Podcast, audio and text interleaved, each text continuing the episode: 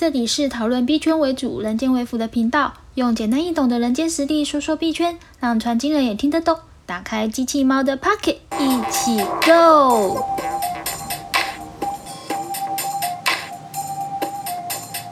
嗨，大家好，我是机器猫，欢迎回到我频道。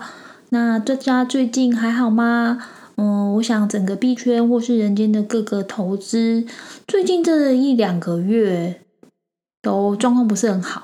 那其实我想跟大家就是鼓励一下，就是市场不会永远的低落，那也不会永远的高档嘛。所以说就是有起有落，有起有落。但是以长期的经济趋势来看，其实呃整个都是会一直持续向上。所以说大家不要太恐慌，也不要太担心。那今天想要跟大家来聊聊的话题呢，其实是。我最近有跟我的朋友，一个认识很久的一个基金经理人聊天，我就是有跟他大概聊说，哎，那个基金经理人要如何就是达到长期一致性的稳定绩效，那还有就是他们怎么样的可以就是培养自己的操盘的呃敏锐度以及心理的素养、专业的素养是如何培养出来的。那这一位基金经理人就人也很可爱，他就是说我可以写稿给你，所以他就是写了一篇很长的稿，然后又给我无限的 Q&A，所以说我今天这一集会从他给我的稿跟 Q&A 里面呢去摘录一部分的内容，它的内容可能一句话里面很简短，但是它里面包含了非常多的深度在里面。那 我想我觉得很值得跟大家来分享。这些东西，那也希望说，呃，我分享这些内容可以对你们，不论在人生上或是在投资上面，会有很大的帮助。希望是这样啦。那我可能下面要进行的方法，就会是一个像是一个自问自答的方法。那希望大家不要精神错乱，好吗？我问了他第一个问题，就是基金经理人呐。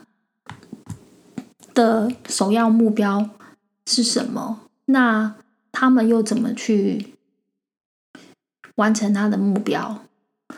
他经理人像我这个朋友，他是属于股票型的基金经理人，所以他认为，其实不只是他，包括我其他的朋友，他们一致的基金的基金的绩效最简单的 benchmark 的方式，就是跟大盘来比较。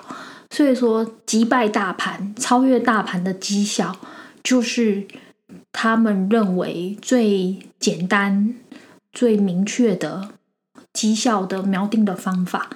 那所谓的呃打败大盘是什么意思？也就是像说，我们呃台湾的加权指数，或者是美国的 SPY，或是纳斯达克等等的，它如果年初以年初一月一号那一天到十二月三十一号那一天。呃，当做是一整年。年初的时候，比如以台湾的台股来讲好了，年初的时候，大盘的台湾呃加权指数是一万两千点。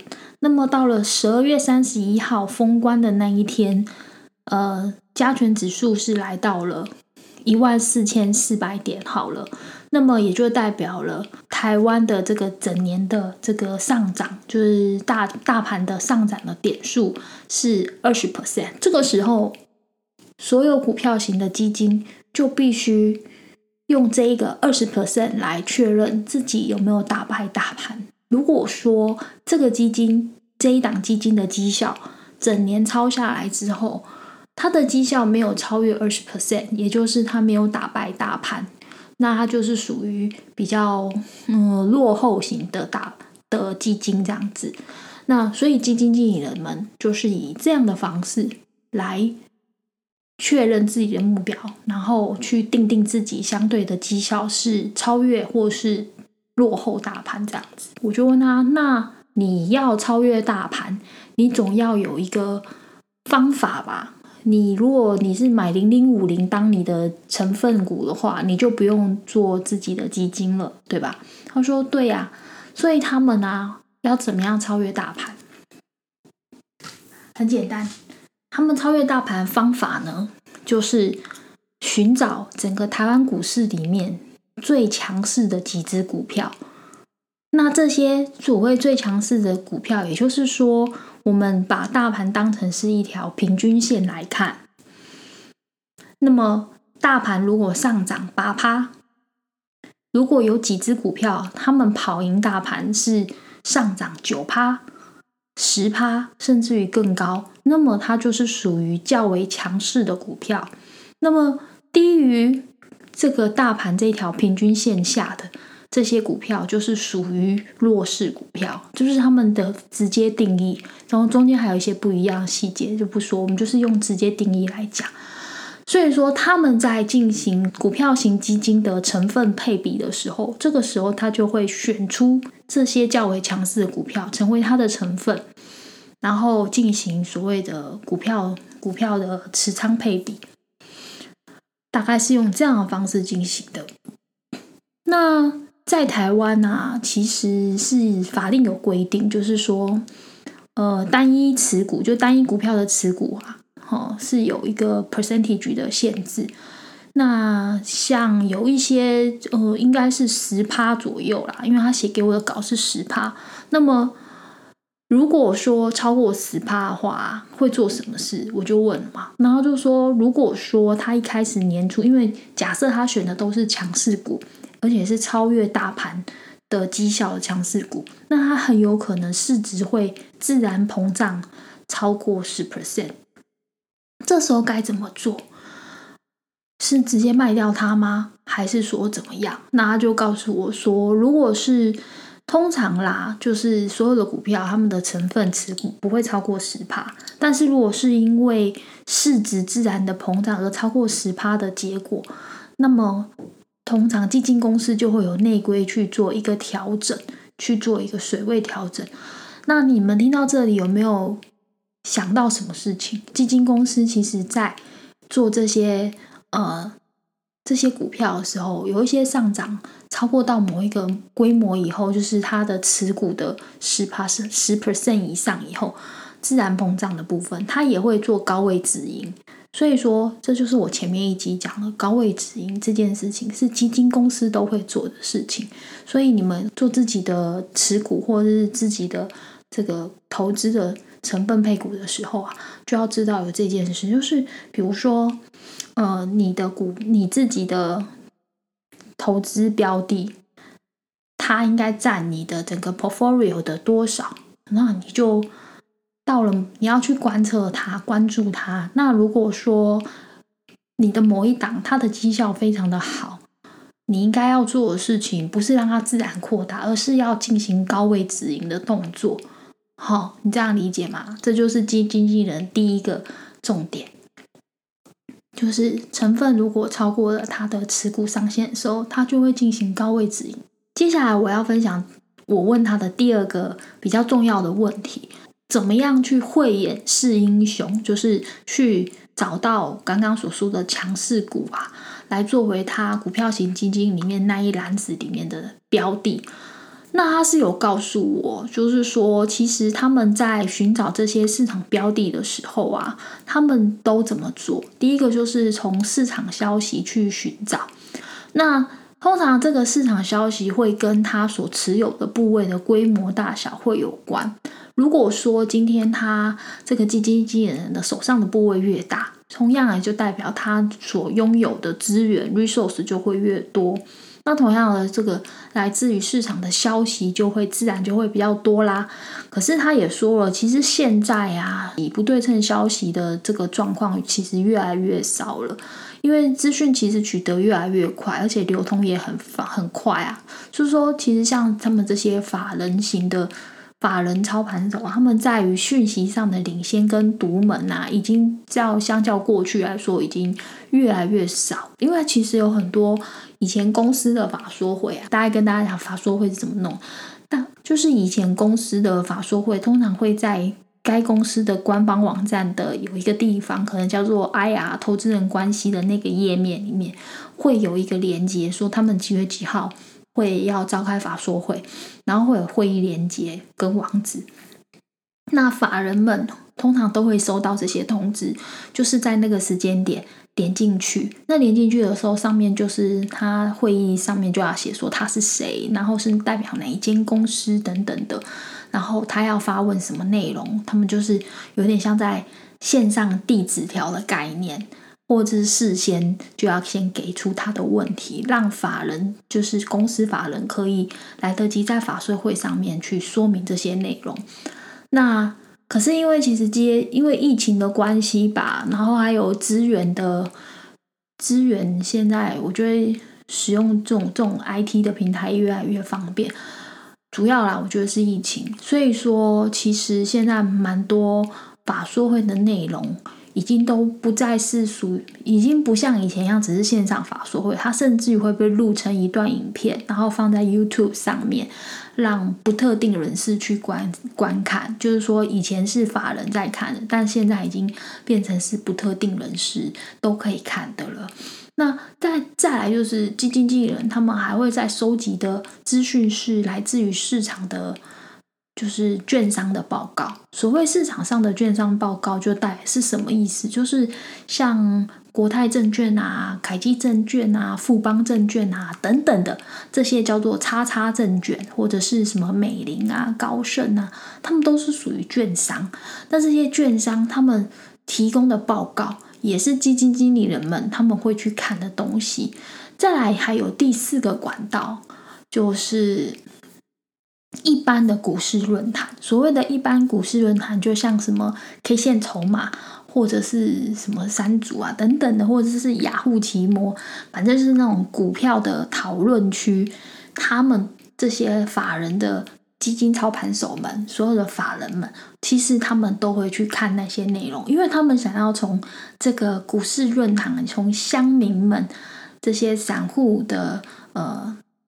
讨论的内容里面去探测整个声浪跟风向，然后接下来他们就会运用他们所收集到这些有用的资讯，他们会去做梳理，去把或者是比较重要的一些问题进行梳理，那就会可以得到所谓的阿法的来源。这对基金经理人而言是这样，但是其实他们。这些基金经理人啊，随着这个所谓的自己的操盘的经验的累积之后，他们认为啊，其实去建构一个好的投资的流程和策略，才是所谓基金经理人们他们该做好的事情，也是确保这个整个长期的绩效的一致和稳定性。那说到这边，我又要来说了，其实基金经理人啊，你们。像我们大部分的人，如果就是把自己自称是散户好了，好不好？那你要跟法人们呃同步，其实并没有那么容易。可是我觉得啊，法人就像我之前一直想要跟大家说的，就是反向投资者。其实这些基金经理人就像反向投资者，而我们这些散户们啊，其实就像市场先生。什么意思呢？就是说，市场先生其实就是所谓的市场的整个大众的心理学上的化身。也就是说，其实这些基金经理人他们会去去这些论坛、这些这些券商、这些各个的消息面去理解整个市场的共识觉是什么。就是这些基金经理人在理解市场先生现在在干嘛，因为。这些基金经理人就像是反向的投资者，他们是有独具慧眼的一个价值型的投资的心法，而他们会透过理解市场们，就是市场先生对于整个市场的一个概念，然后随之起舞的样子，然后呃，反向投资者就是这些基金经理人呢，就去寻找这整个投资机会，就是市场里面因为共识所造成的整个价格的偏差所产生的一些。gap，他们就在这 gap 当中去找到真正的炼金术吧，就是不只是价值，是更精粹的价值去切入，所以基金经理人他们才能够一直的长期的去保持它的绩效跟稳定性。那接下来我要说是，嗯，第三个我问他们的问题当中，我觉得第三个也很重要，那还要跟大家分享的内容，就是基金经理人他们的养成跟应有的态度这个问题。呃，我想我们在做投资啊，有一个很重要的东西，就是我们要怎么去养成自己的技术。另外就是我们要养成什么样的心理素养、心理的素质这件事情。那呃，我这个朋友基金人他就跟我说，他说其实啊，他觉得其实他就告诉我，整个基金经理人他他所要经历的培养过程是什么。原则上，他们。呃，首先会先从研究员、分析师开始，一直慢慢做，大概需要最少要花五年的时间，才有机会成为基金经理人。而他们在研究员时期的时候，他们是去学习如何挖掘好菜，就是挖掘好的标的。那么基金经理人，他们则是要学习如何配菜，就是把研究员们他们找到这些菜啊，拿起来。然后呢，组合成一盘好吃的基金，就是成分这个配菜。然后同时呢，他还要去时常去审视自己手中的这些菜色是不是符合市场的胃口。因为毕竟基金就是要拿出来卖的嘛，所以说好的好的成分，然后好吃的菜色，好入口的菜色，以及会让投资人投资这款基金能够。投资之后吃的肥肥胖胖的，就是头好壮壮，很营养，赚钱，这当然是很重要的项的项目喽。所以说，这个分析师啊、研究员啊，就是比较基础刚开始的这个 junior 的哈，他们会从比较个体的角度去看事情。所谓个体角度看事情的意思，就是说他们会，当然所谓的个体不是指。个体经济、总体经济，而是指就是就这这一档股票，比如说这档股票，它本身的所有状况去看。所谓的它本身所有状况去看的意思是说，这间公司的呃，就是 EPS 啊、财报啊、现金现金的状况，或者是 YOY 就是历年成长状况，或者是整个经营团队的状况等等，就是全面性的三百六十度的了解。这间公司这整个个体的状况是什么？而基金经理人该做的事情，则是从总体的角度看。所谓总体角度，就是指的是说比较宏观的，像是总体的经济，然后市场的概况，还有这个产业的发展情形这些，然后甚至于到这整个产业链，就是上游、中游、下游的整个情形等等的。那所以说，嗯。一个基金经理人，他在养成的过程就是就是像这样，就是他会先从学徒，就是从研究员、分析师开始，然后先从最简单的，不也不是说最简单，上最最微小的事情开始学起，从个体先专注眼前的这个个体开始，一直。一直学，然后大概花上五年以上的时间，变成了一个比较 senior 的人了之后，senior 一点的分析师，然后再慢慢的变成基金经理人。那么研究员或是分析师，他是不需要扛业绩的，而来到了基金经理人的时候，他就必须扛业绩，他是有绩效的。所以说，通常就是我觉得他就是一个成长过程啦。那我有问他，我说：“哎，那这样子，基金经理人应该要什么样的心理素质？”因为其实我问了他一个还算有点犀利的问题，因为我们认识，呃，我想至少超过十年以上。那所以我们其实同都有经历过零八年的金融海啸，还有一六年这整个市场的不不景气这等等的状况。那我就问他，因为他零八年的时候，他应该还是一个研究员，然后一直到最近嘛，其实他就是当基金经理很久了。我就问他说，基金整个市场，不论是基金市场或是整个市场，其实有高有低嘛。那在人间的股市或者是人间的经济循环里面来说，我顺便送给大家这个知识，就是不会不会坏太久啦。原则上就是。依据过去的历史推演，整个经济不好下滑的状态，一直到恢复，就是从从最差到最差到落底，然后再上去，回到原来的水位。通常大概可以差不多十八个月的时间，就是一年半的时间。所以说，如果你觉得很难熬，就比如你的股票，当然你的股票如果太弱，那真的就另当别论。整个大经济来讲的话，就是最惨，大概就是十八个月左右，就会让你觉得舒服、好过、恢复原来的水平。那我就问了，我就问他说：“哎，那我们也曾经经历过零八年、一六年这些过程。”那当时的你是如何熬过来的？你又怎么去做？怎么怎么去面对这个就是绩效的压力呀？对不对？那他就跟我说，他说其实他觉得啊，投信因为他们是投信公司、基金公司嘛，所以说如果真的市场不好的时候，也不会只有它不好，就是整体的市场都一起不好。那他们当时要做的事情就是只要。不要比别人差就好，就是说永远找一个垫背就可以了，好吗？然后呢，他认为还有一个很重要，就是长期的亏损，他认为不是重点，而是重点说他们要怎么样去打败大盘跟打败同业打，然后创造绩效。因为他认为股市的涨跌啊是有循环的，所以如果你遇到了崩盘，他们也遇过崩盘。如果遇到了崩盘，其实不要慌，要思考的是我要在怎么样部件好，在下一波股市回升的时候，然后 ready 好，然后跟着一起上去，甚至于弹得更高，这才是他们最最关注的事情。我想要跟大家说，就是像最近这整个，不论是人间的股市，或者是或者是这整个币圈，反正就是。感觉像熊市，但我跟你们说，现在真的不是熊市，真的不是币圈现在不是熊市，好吗？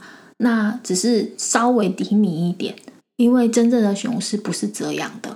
那像现在这样比较低迷的状态里面，我们要去思考的是，怎么样去尽量的去慧眼识英雄，辨识到好的标的，然后把自己。的，就是怎么样有节奏的进去建立你的仓位，那等待的整个市场的行情再回来，你可以就是顺势而行往上走，然后赚更多的钱。我想这才是呃我们大家应该要关注的部分，这样理解吗？然后嗯，再来就是我问了他。第四个问题吧，就是这些传统基金经理人，他我问他说：“你对于加密货币有什么样的看法？”因为现在还是有这个加密货币型的 ETF 嘛。我问他说：“你们你有什么样的看法呢？”他是比较保守啦，他就跟我说：“他觉得加密货币是一个新兴的商品，风险是很高的。他觉得看看就好，因为其实他。”他觉得，我觉得他说看看就好，我觉得也是 interesting，因为他是跟我说，他觉得新兴的币种太多了。那么以他的看法，他认为是有一些一定会泡沫。他如果说真的是要去参与加密货币的话，他认为流动性是第一考量，应该要直接去参与热门的主流货币、币就主流币种这样子去做比较好。我觉得他这句话。嗯，非常的好，就是怎么说呢？以现在国外有发行一些加密货币型的 ETF 嘛？那我想要说的是，从刚刚最前面一直讲到现在，大家有没有听到一个很重要的重点？就是说，呃，基金它是怎么组成的？它是透过一篮子的股票去组成的。所以说，每一档股，每一这一篮子里面有很多颗鸡蛋，这样说好了。那每一颗鸡蛋都不能超过十十趴的大小，因为为了仓位的管理。所以说，这一篮子里面就是有很多标的。好啦，我现在要说了，这个加密货币型的 ETF，好，它当然也会是一篮子的加密货币喽。那以我在币圈来说的话，假设我做这个加密货币型的 ETF 自主啊，自己组一个加密货币 ETF 的话，呃，其实去年就有人真的这样做，然后他也是用所谓流动性比较大的方式，或是市值比较大的方式来去组成。那经过不知道多久，反正后来他们也就没有再说。我也曾经有顺口问过我一个朋友，就是币圈里的朋友，我说：“哎，你那个加密货币型 ETF 自主的，那后来状况怎么样？”他说：“都跌成屎啊！”所以，嗯，在这里帮大家灭火，就是我认为加密货币型的 ETF 还不是买入的时候。如果你的身边有朋友想要买这个东西，你可能可以劝他真的不要买，因为币圈有很多币都会随时泡沫掉。